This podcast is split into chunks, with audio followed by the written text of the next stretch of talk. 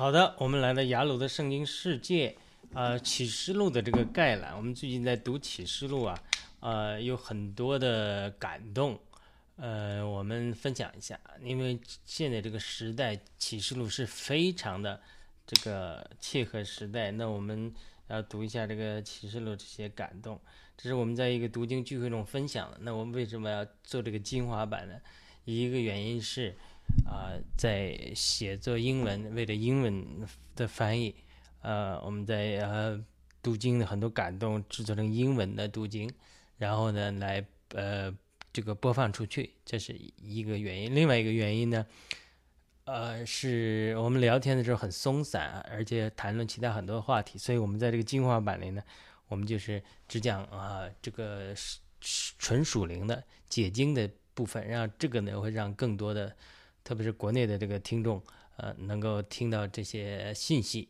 好好的，那我们就开始读一下，呃，我写作的这个启示录概览这个版本。那么启示录的概览主要的一个感动的点在哪里呢？就是启示录的这个转折点，它中间是一个转折点。启示录十二章，它是心腹的产生，包括。One sec. 呃。I'll need to access your YouTube. Okay, I won't. 在心腹的产生，呃，这个心腹的产生，他要审判天使，就是启示录十二章是个转折点，是个分水岭。启示二十二章的男孩子产生之后，大灾难就开始来临，然后呢，仇敌就非常的愤怒，所以开始有三年半的大逼迫。当然，这个心腹的产生，男孩子产生是为了基督的身体，最终审判天使，审判邪灵。创造条件，所以他这个征战是非常激烈的。那么前十二章启示录，它的目的就是审判，包括审判教会、审判世界，就是为了产生这个基督的心腹，产生男孩子，产生这个最重要审判这个呃邪灵的这个这个这个这个出熟的果子。整个呃教会是要审判天使的，但是呢。呃，他总是有个呃出熟的果子，有个心腹，有一个这个男孩子，对不对？这是一个转折点。所以这个十二章一出现心腹，心腹又产生男孩子之后，整个仇敌就非常愤怒，然后就开始极大的逼迫。那么在这个逼迫的过程中，激烈激烈的征战的过程之中，神最终啊要审判天使，最后把天使邪灵撒旦扔在火湖里，以及跟从撒旦邪灵的这些呃假先知啊什么。这个兽啊，假先知啊，以及呃跟从他的这些邪恶的人呢，也都扔在火湖里，这种呃受第二次死的害，这等于是这样一个结构，这样一个转折点。所以这个是感动，是之前我读启示录没有呃有的，这一次才有这个感动的。读经的时候有了这个新的感动。我们读启示录很多次了，很多之前读启示录就很多不懂，而且觉得呃。这个跟现在的时代好像太遥远了，但这这一次这一段时间，因为各种原因读的时候有很多新的感动，我们来逐逐一分享一下。最近我们重新开始查考启示录，呃，第一次读经的主题是启示录的概览。我在这个剧中分享了我对启示录概览的认识。启示录的目的是在产生基督的心腹，等基督的心腹产生了，耶稣基督这个神的羔羊和他的心腹要进行婚宴，对不对？启示录十九章讲的。婚婚宴筵席，这是我非常熟悉的一个经文啊，就是就是说，新妇也预备好了，对不对？呃，新妇也预备好了，要跟呃主耶稣成这个婚宴。这整个启示录的这个主题就是这个，这都是在准备。之后呢，神就要最后审判撒旦、邪灵和罪人，并把他们甚至死亡和阴间都扔在火湖里。但是在这个终极任务完成之前，所有的这些负面的环境啊、管教啊、灾难啊，都是为了帮助教会生命成熟，产生基督的心腹。这就是保罗说的两点：一是罗马八章二八节说，万有都互相效力，要爱神的人得益处；第二个，岂不知我们要审判天使吗？这是林前六章三节。所以这个基督的心腹啊也好。男孩子也好，当然有人说男孩子欲表得胜者，他其实教会，啊成生命成熟的生命的彰显，他们要代表教会审判天使。当然我这个英文翻译的编辑在问的是，哎，这个是教会在审判天使，不是得胜者代表教会啊？他提出这个问题，我说改了一下，我说这个当心腹产生，男孩子得胜产生之后，就把这个教会审判天使的时间好像靠近了一样，呃。撒旦的使命曾经是带领万物敬拜神，后来他背叛了神，失败了，所以神创造了人类来代替撒旦，代表万物敬拜神。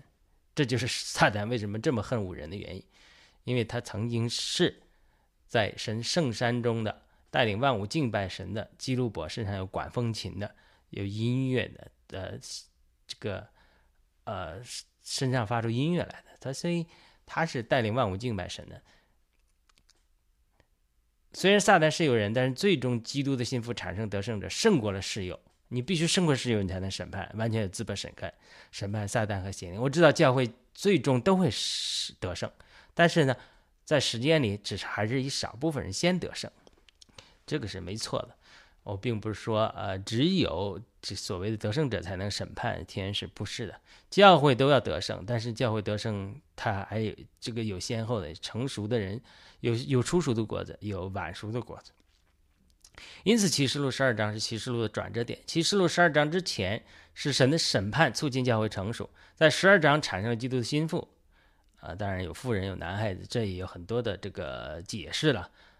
但是无论如何，我们的点是十二章是一个转折点，带进了男孩子的产生。因此，撒旦的逼迫变得激烈，这就是大灾难的开始。在大灾难中，基督和他的心腹与撒旦和他的大妓女之间的征战继续。最后带进基督和他的心腹的终极胜利，带进时代的结束，这就是启示录的概览。这总的来讲，这两个征战不仅是基督要战胜撒旦，那么基督的心腹就是教会也要战胜撒旦的大妓女，就是巴比伦。圣经中的七的循环，第一个小点，圣经中七是一个非常重要的数字，它揭示了神对人终极的计划和安排。神创造是在六天之内，但是第七天他安息了，并且命定了第七天是安息日。那么安息日是一个循环，呃，这个安息日是一个循环。那么在六天之内，汗淋加倍才可以糊口，对不对？创世纪三章十九节。但是第七天我们要安息在神里面，呃，有一个安息日，这跟犹太人的规定。这预表人生是要在六天之内是一个循环，接受神的管教，接着苦难学习顺从，汗流加倍，对不对？但是希望人能够在第七天找到安息。呃，因为人最初犯罪背叛了神，就失去了在神里面的安息。这个七的不断循环就是人生的基本结构。那么旧约呢？呃，基本这个还进一步引入安息年、安息日以七天一个循环。那么引入安息年，就是前六年以色列人可以耕种，第七年要安息，这也是另外一个循环。预表神要带领人找到安息。如果以色列人好好遵守安息日和安息年的规定，就不需要喜年。因为，但是以色列人并不是如此。很多人以色列人在喜年之前失去了土地，甚至卖身为奴。因此，神设立了喜年来拯救他们，就是七七四十九年七个安息年之后，在第五十年就迎来了迎来了喜年。喜年让所有出卖的土地归回，并且让卖身为奴的人。得着释放，这就预表神终极的拯救。但以里关于以色列人命运的意象，也就是七十个七，第一个七是重建耶路撒冷华的时间，之后六十二个七，二个七是耶路撒冷重建之后，到米赛亚被剪除，就是基督被杀的时间，这两个已经应验。最后一个七是启示录提到的末世的七年，其中后面的三年半是大灾难。但是六十二个七和最后一个七之间有很长的时间。圣经学者一般把这个称作恩典时代，这个时间多有多长，没有人知道。但其实它是一个七天一个安息日，七日一个安息年，四七七四十九年之后有一个喜年，这样不断的重复。我们人生是七组成的。另外，以色列人一年有七个节气，分别是逾越节、无教节、初熟节、七级七七节、吹角节、赎罪日和祝棚日。呃，我不说前面的六个节日，因为也很复杂，只提及一下最后的祝棚节。大概是祝棚节是麦子成熟之后，感谢神并欢庆的日子。啊，一方面他们纪念在旷野里祝棚的日子，另一方面也欢庆呃收成，呃庄稼的收成，感谢神。这个节日节日是预表启示录里面羔羊和他心腹最终的婚宴。像住帐篷在帐篷里筵席一样，神是我们的帐幕，他也要永远与我们同在。所以以色列的七个节期其实是预表启示录中神中中的句话，或者人类历史最终的句话。它不一定是线性的啊，一定要第七千年，完成，它是一个不断的七的循环。如我们如果理解七这个数字和圣经中所有有关七个节期预言和预表，一定会帮帮助我们更好理解启示录。启示录的结束，我个人认为一定是个祝棚节的应验，就是神人安息，基督和心腹的婚宴。啊，那么我们再讲第二个小点，启示录中七的循环。基于以上我们对圣经中关于七的节气和预言的回顾，我们也可以呃推想。启示录的基本结构是七和七的不断循环，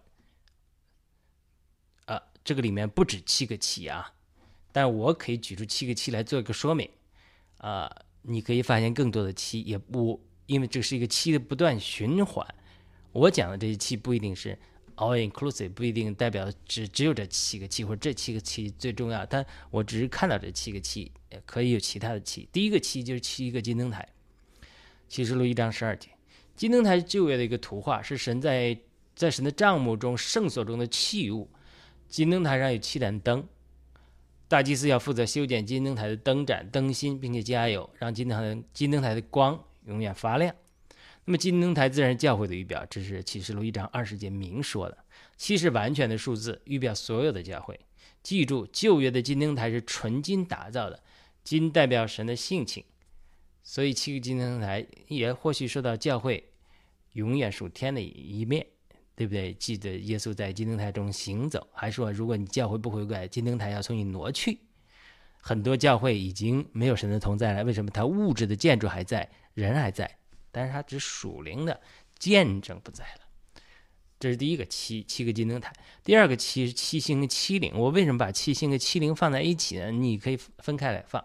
这是呃，我个人理解的。后来我还有很多的更新呢，我只是这是第一次讲到一点东西，就是七灵在一定程度上和七星是紧密联系的。我们首先讲什么是七灵，什么是七星，啊，这个有很多有争议的。呃，我得救的教会认为七灵是七倍加强的灵，他解释一个说法就是其实是一位圣灵，但是呢，到末世的时候七倍加强了。他举一个例子，就好像我拧瓶盖子。一下子拧没拧下来，我用七倍加强的力量把它拧下来。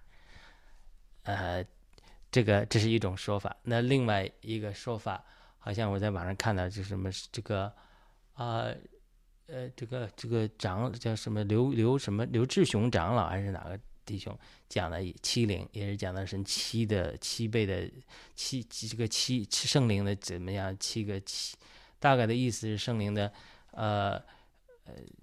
我看看他讲的是圣灵的七个方面，还是怎么讲的？我当时记录下来了。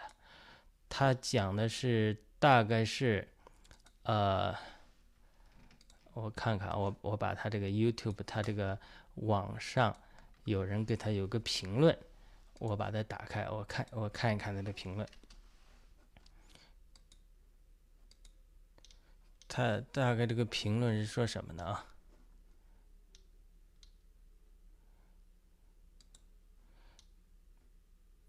呃，大概这个意思，他说的七灵就是圣灵嘛。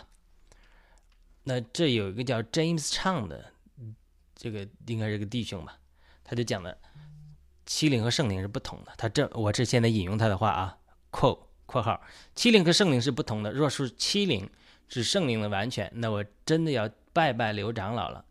呃，一章十节明确说，被约翰，约翰被圣灵感动，而不是被七灵感动。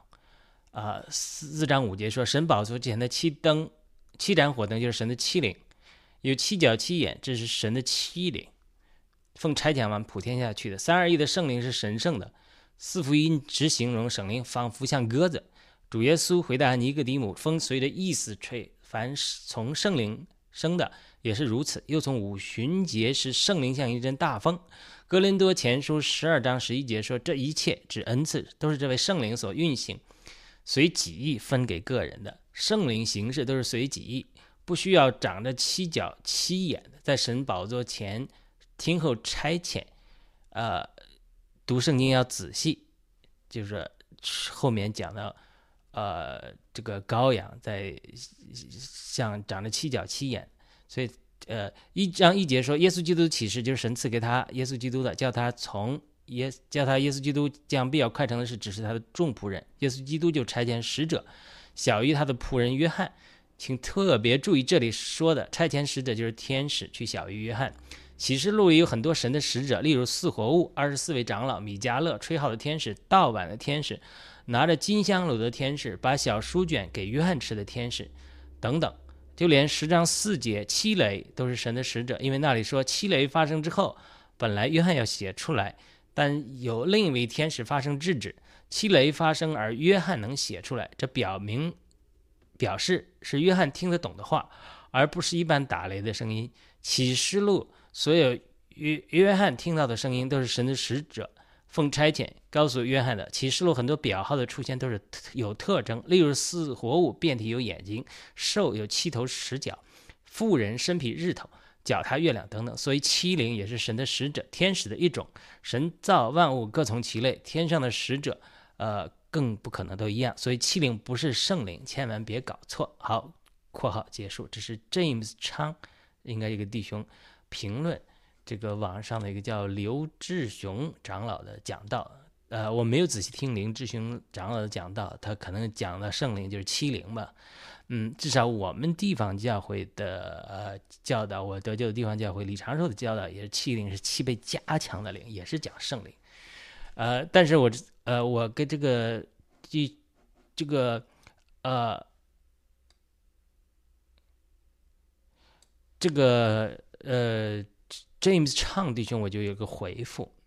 呃，我这个说法很有意思。我听到一些灵恩派的先知，比如开的科恩也这么讲，就是一些人开的科恩也讲说，这个所谓的欺凌并不是圣灵，而是神的一个造物，神的一个呃类似天使，他就叫欺凌，他是在神的面前的。呃。这这个是我以前从来没听说过，但是呢，呃，这个 James 昌弟兄和这个凯特科恩弟兄他说的他有道理，他有可能欺凌是呃一个天使，而不是这个刘志雄郎长老或者我地方教会教导的啊，是七倍加强的灵或者圣灵的呃呃这个一个这个呃这所谓的七个彰显或者什么样，他是一个一个天使。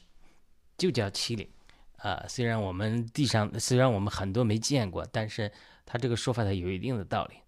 但是我还有一个疑问，我就回复这个 James 昌弟兄，我说我有一个疑问，就是如何解释下面这个经文五章六节，就启示录五章六节说，我又看见宝座与四活物中间，并长老中间有羔羊站立，像是刚被杀过的。有七角和七眼，就是神的七灵，奉差遣，奉差遣往全地去的，对不对？我们知道，一般来讲，说羔羊如果是基督的话，那你如何理解启示录五章六节里说到羔羊有七角和七眼？那你说，如果七角，而且圣经这里明说七角和七眼就是神的七灵，那么？如果按照 James 昌弟兄和凯特科恩这个人的解释，就是说七灵是神的一个天使，那你怎么理解？就是说羔羊基督头上长着七个，长着一个天使，像七灵，对不对？如果七灵是一种天使的话，那天使可以长在羔羊的头上吗？这个我我是请求教的，我是不太明白求求教。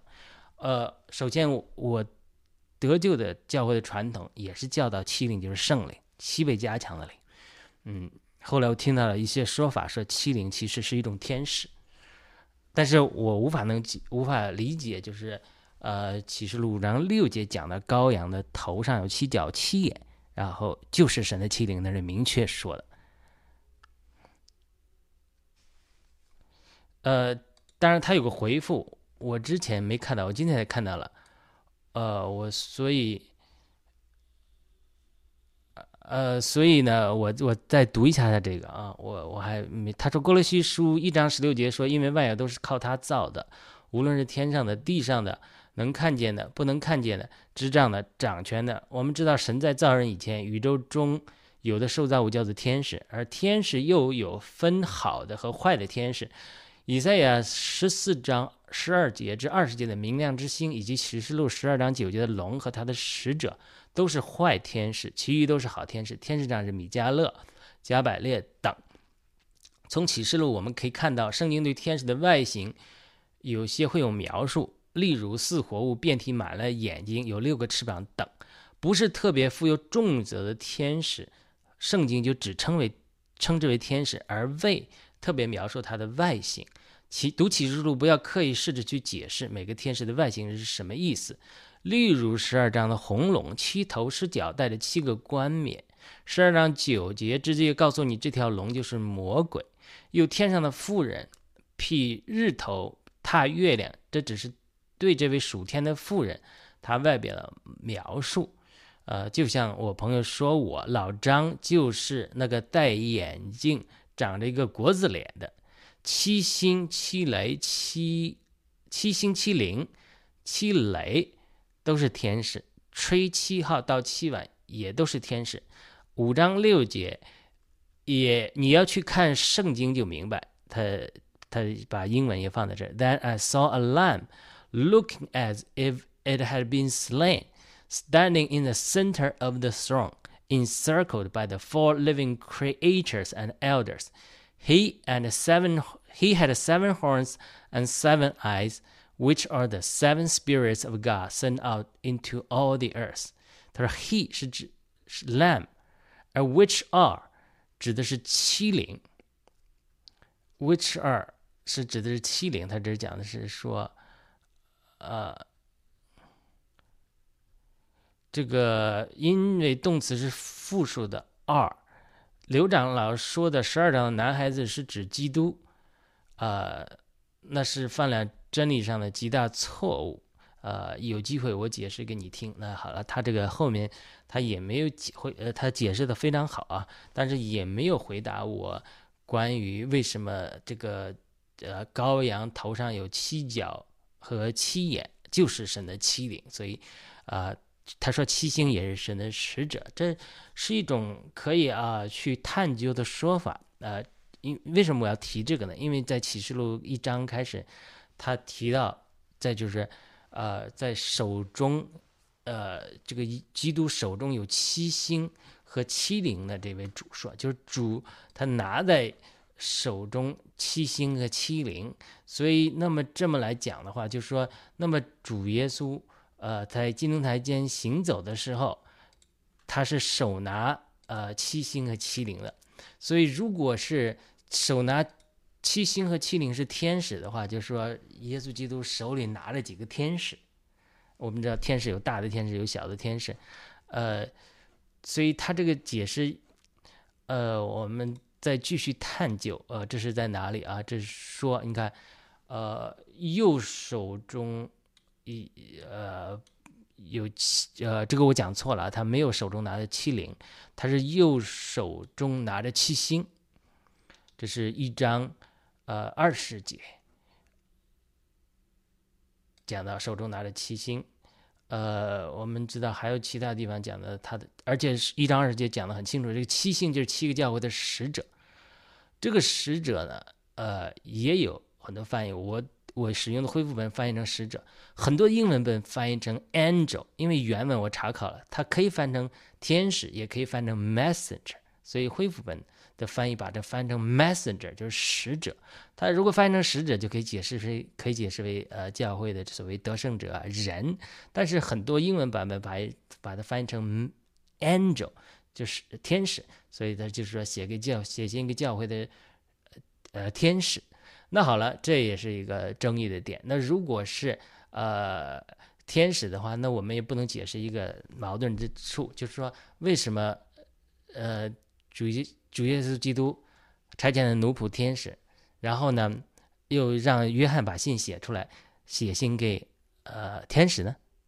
天使在灵灵界里的事物，那应该是天使。或者神直接呃来传达信息，为什么要转述成呃人类的文字，然后让约翰去告诉他们的？所以这从这个角度来讲，在天使是呃这个呃这个又解释不通的。所以它七星，如果是七星是天使的话，对不对？呃，但是这个呃这是这是一个矛盾的点，就是启示录有很多矛盾的点。那么还有一个矛盾的点。就是我对于七星，呃，七灵解释为一个天使有疑惑的点啊，呃，我觉得他有值得思考的地方，就是说，在是这启示录约翰第一封书信，呃，之前的写信的时候，他说，这这些信这封启示录是从谁来的呢？是从愿恩典与平安从那世今世昔世以后永世的，那是讲讲的我们的天赋父神，对不对？这是于启示录一章四节，从神从他宝座前的欺凌，哎，这是第二句话，呃，一章四节的下半。那一章五节就是从那中心的见证人，也是耶稣基督归于你们。一般一般我们圣经中的写作，这个都都讲到这个从父子圣灵来啊，所以。如果欺凌是一个天使的话，啊，那么这这句话应该这么说，就是约翰从天父、呃天使和呃耶稣基督写信给你们，好像这里面就没有提到圣灵了，呃，这个也是让我有疑问的一个点。所以这些疑问我们先提到这里，我们呃不清楚，但是我读一读当时我写下来的一些感动啊。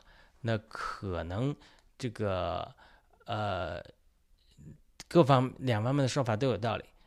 我先读读我当时写出来的，但是我之后也有一些修正。首先，第二个七就是七星和七灵。我个人理解，七灵在一定程度上和七星是有紧密联系的。我为什么就是这么说呢？所以，首先，约翰写给七和教会的启示录是从神一章四节，今世昔世是永世的圣灵。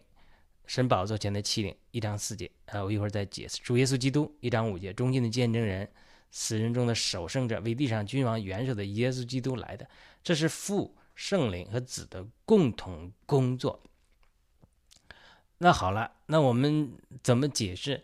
一个人说，那是呃，这个七灵是天使，不是圣灵。但是你要知道，呃，你真的见过天使的话，呃，有很多人做见证，就是说。一个加百列也好，或者是某一个天使也好，它其实它也是一个神创造的，是呃受造物，它里面也好像人是一个受造主之物来充满神的荣耀一样，就是天使一定程度上，它也是受造之物来盛装神的荣耀能力尊贵的，比如基以某种基督伯，他们是在神的荣耀中。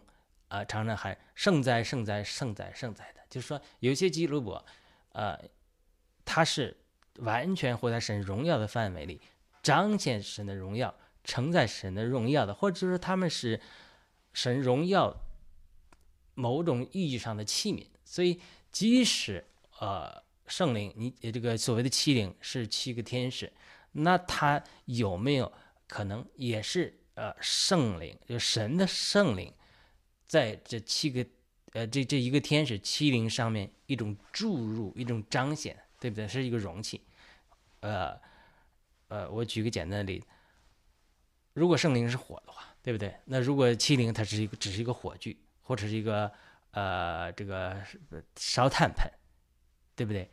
那么圣灵的火在里面，它可不可以是圣灵的火的载体呢？它还是可以。所以一定程度上，呃。如果说欺凌不是圣灵的话，那我们可以可不可以说欺凌是圣灵的彰显的？这个我觉得可以理解的。所以这样去来解释，就能呃解释两派里面所谓的呃欺凌不是欺凌是一个天使啊，欺凌是呃另外说欺凌是圣灵是七倍加强的灵。所以我们并不能完全知道，因为是呃是呃这个我们还没到天堂上，我们没有去看到。这个欺凌到底是不是一个天使，对不对？那好了，我们试图解决所谓的欺凌的两个解释的争议。呃，那我们继续再讲。那耶稣基督在金灯台中间行走的时候，他显现为右手拿着七星。好了，约翰解释说，其实七个七星的教会是使七星就是七个教会的使者。请问七个教会的使代表七个教会的使者是谁？我刚才讲过了。有人说是教会的正者是人，有的人说是代表教会的天使，就是因为这个原文可以翻译成天使，也可以翻成是呃 messenger 传递信息的人。呃，我接受的教导是说是得胜者是指人。那我个人当时写第一次写这个概论的时候，也也或许是得胜者就是被圣灵充满的人，他们会显为七星。呃，当时我的解释为这种理解的解释，为什么呢？因为第一，教会的使者他应该不是天使，如果是天使的话，那他可以从神领受命令，或者从天使直接在灵力沟通，何必让约翰写信给七个教会的使者呢？对不对？呃，那讲到这个星的，单义里特别说到，那是多人归义的，必他必发光如星。单义里十二章三节，我们要知道七灵是在神宝座前的。这个 James 昌弟兄也提到一个点是对的，说如果是圣灵的话，他怎么会作为七灵站在神宝座面前领受命令到全地去呢？对不对？所以结合这两种说法，我我认为七灵真的有可能是一个天使或者圣灵的一个特别的。在一个天使中特别的彰显，就是因为神只有神是灵嘛，神只有一位灵，但神是灵，耶稣基督是灵，他末了亚当成了赐生命的灵，对不对？呃，当然主就是那灵，呃，圣灵当然是圣灵，他只有一位圣灵，但是他这个彰显却是呃多样多端的，呃，所以呢，那么如果七灵是在天上的。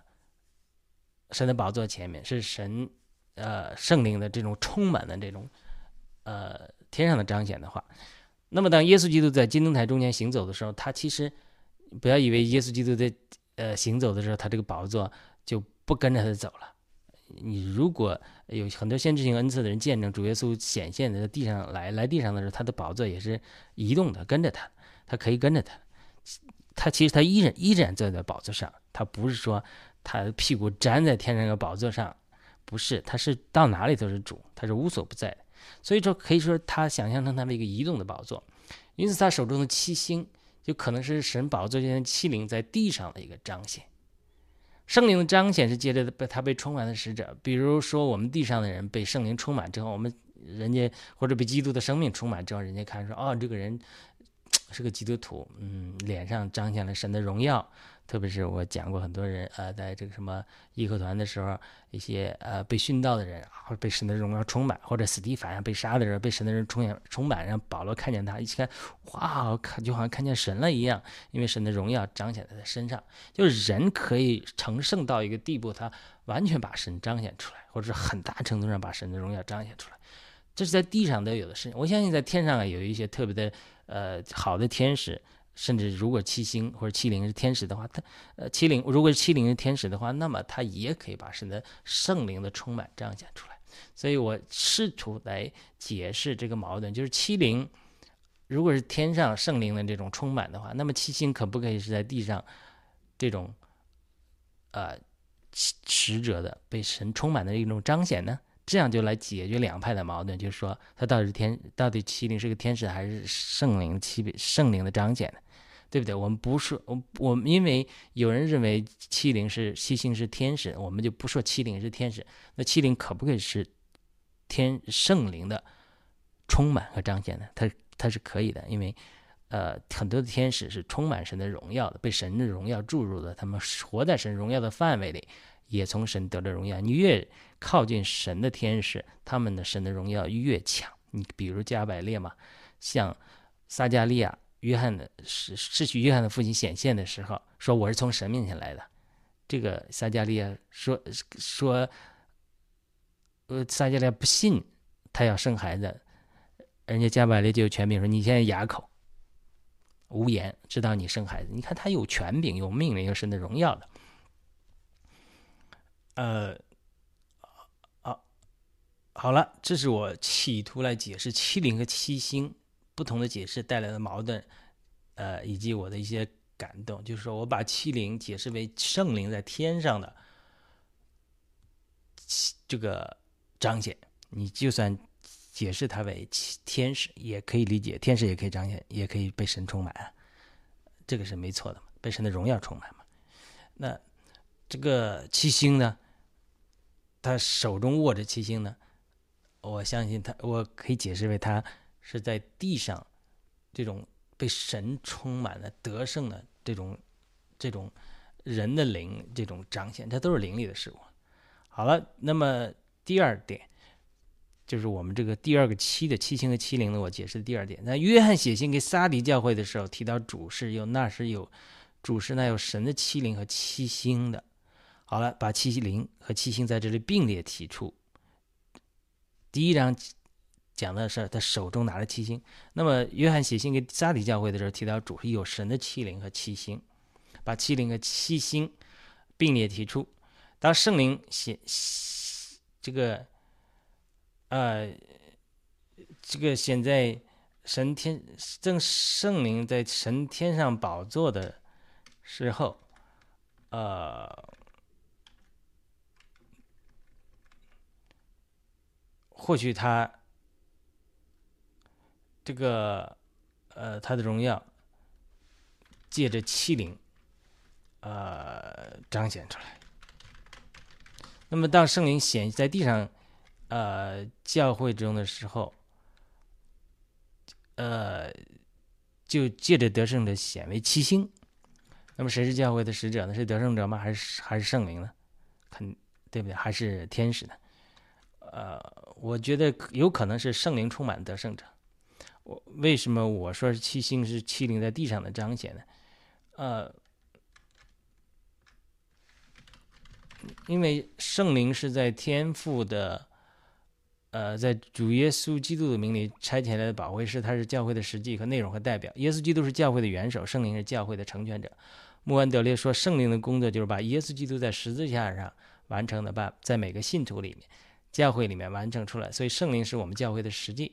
我们在基督里借着一个圣灵不断进前到父神面前。以父所说二章十八节，而且保罗说，但与主联合的便是与主成为一灵。林前六章十七节，保罗还说，愿主耶稣基督恩圣神的爱和圣灵的交通，你们众人同在。圣灵的交通是教会的内容，教会就是三一神的充满和丰满。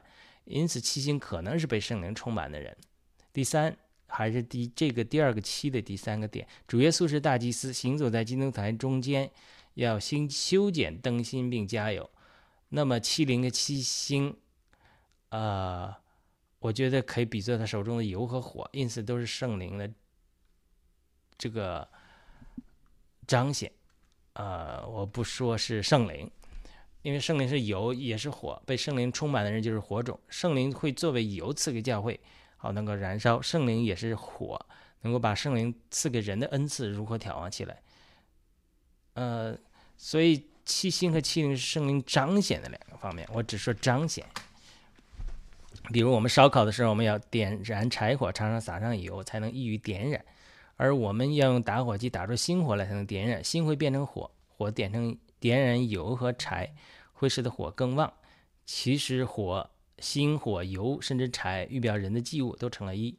以上三个原因啊，就是我为什么说七星其实可能是七灵在这个地上的彰显的原因嘛。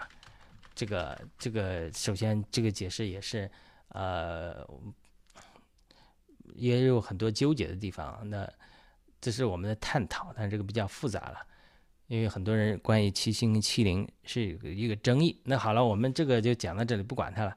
第三个七就是七个教会，就教会说到属地的一面，属土的一面。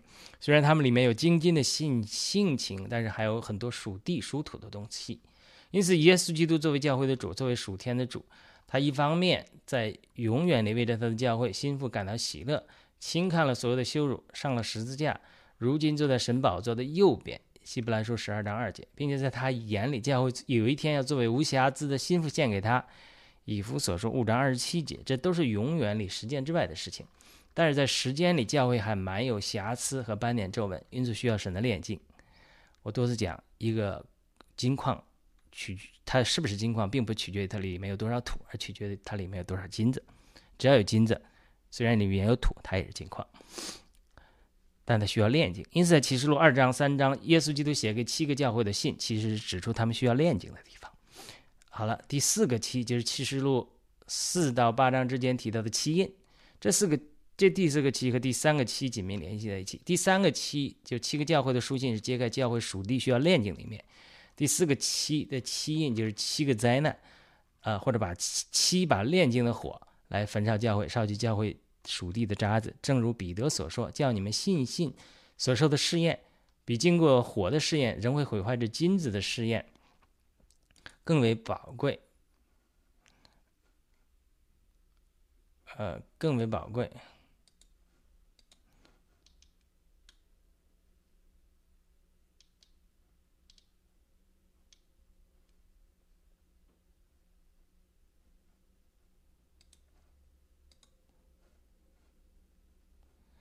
呃，更为宝贵。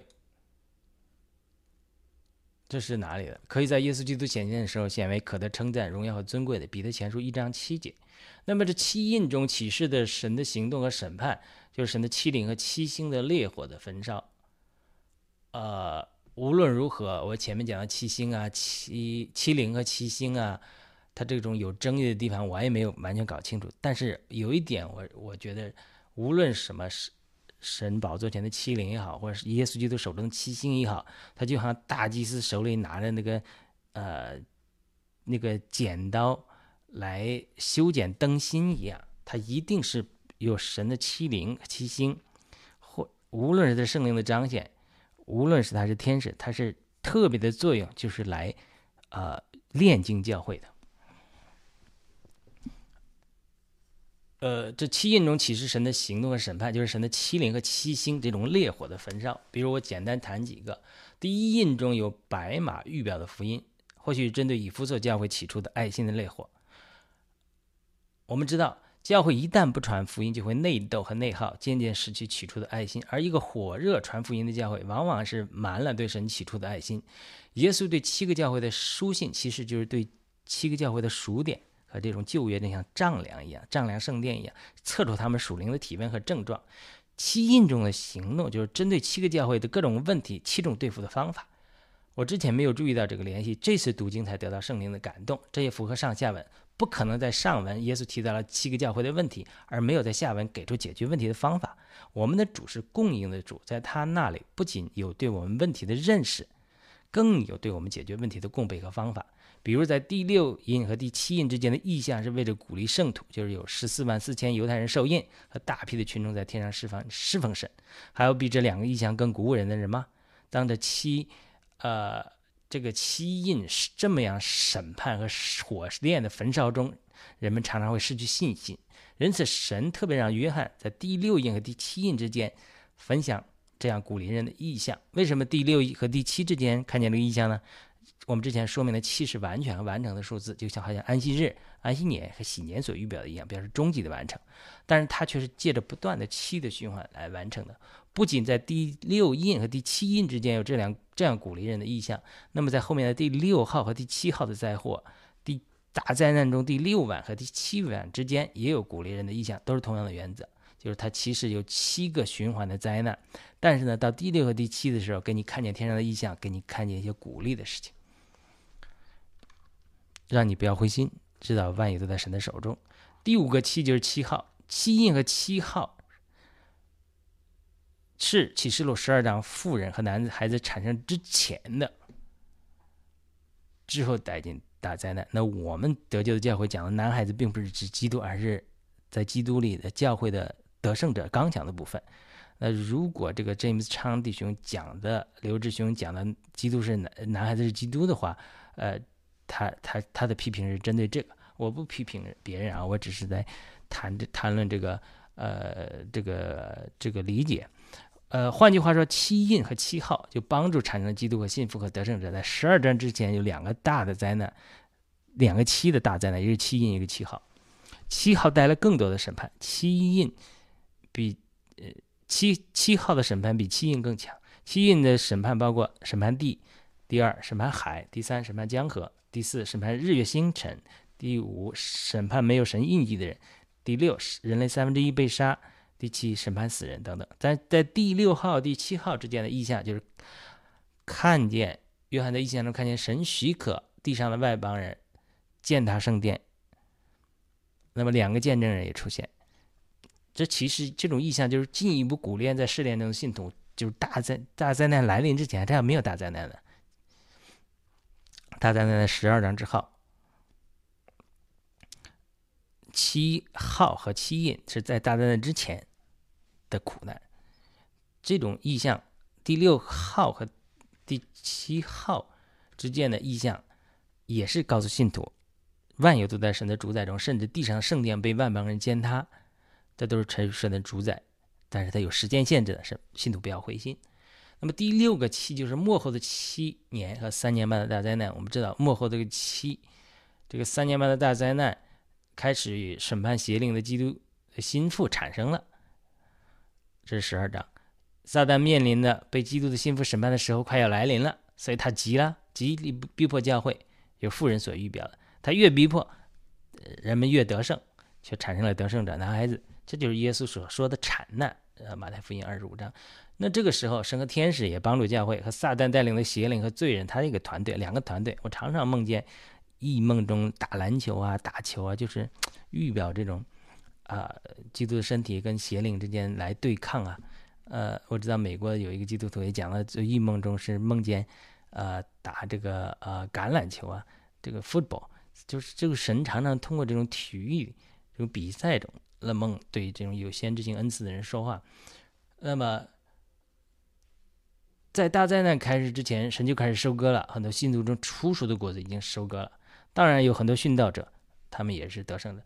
天使也收割了很多败子，对不对？所以一方面，他基督的幸福不断成熟；另一方面，大巴比伦不断倾倒，最后也倾倒了。所以八启示录可以分为两个部分：十二章之前是第一部分，就神通过各样的审判帮助教会产生心腹和男孩子；十二章之后是第二部分，心腹产生之后和仇敌继续征战，并最终审判了堕落的天使和邪灵。这就是我们讲的这个启示录概览。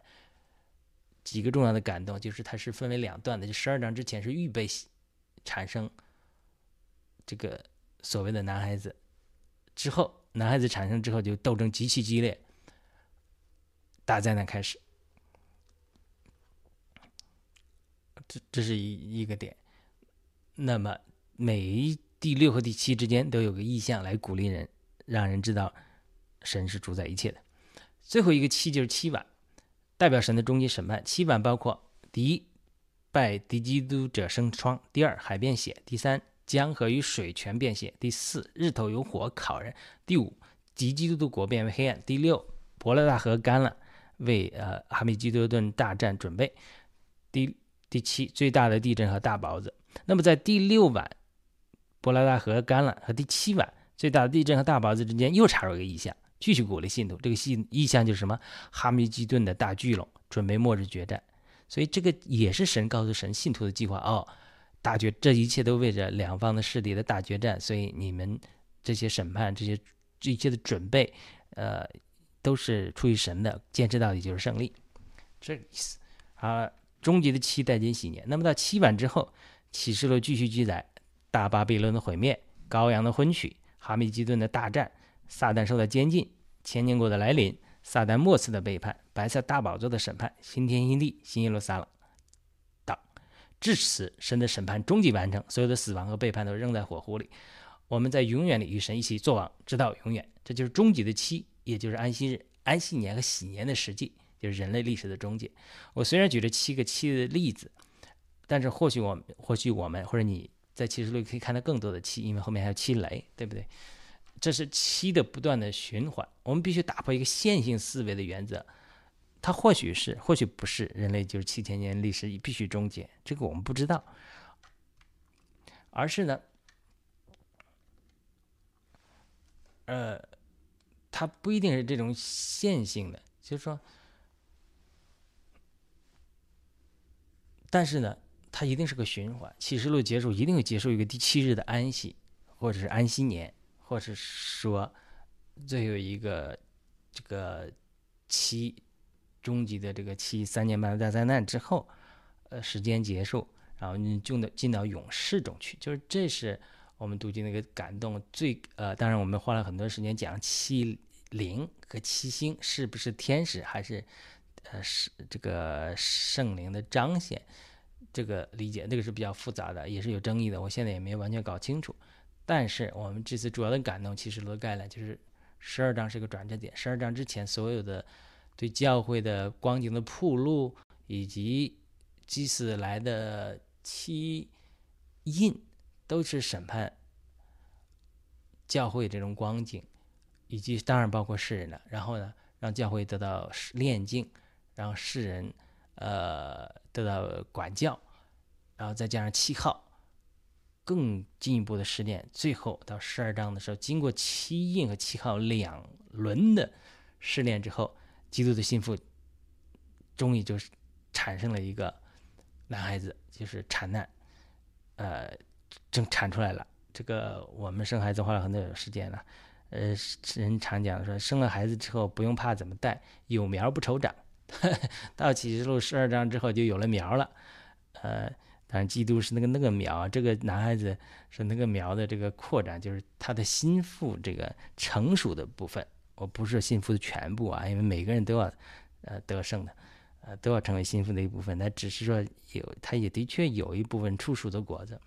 呃，这个初熟的果子，所谓得胜者，所谓男孩子，我还是认为是得胜者，不是指基督。他产生了之后，因为保罗说了，岂不知你们要审判天使吗？我们要审判天使，就是我们，但是我们生命必须成熟到某个地步才能审判天使。我们必须胜过撒旦的室友，包括这个试炼中到一个地步，我们才能审判天使。所以这个男孩子产生之后，这个撒旦的日子就没几天了，所以他就非常愤怒，征战极其激烈。当然，神又通过一系列的灾难来进一步审判邪灵和撒旦，就好像出埃及记忆中的对啊法老的十灾一样，每一灾都针对每一个邪灵，所以他继续来审判。那教会继续经受试炼，世人继续经受苦难，在这个过程之中，神的计划中最终带进啊这个心腹的完全得胜，以及对撒旦邪灵的完全的审判带进世界。和人类历史的终极，这是我们得到启示录这种概览性的呃理解和感动。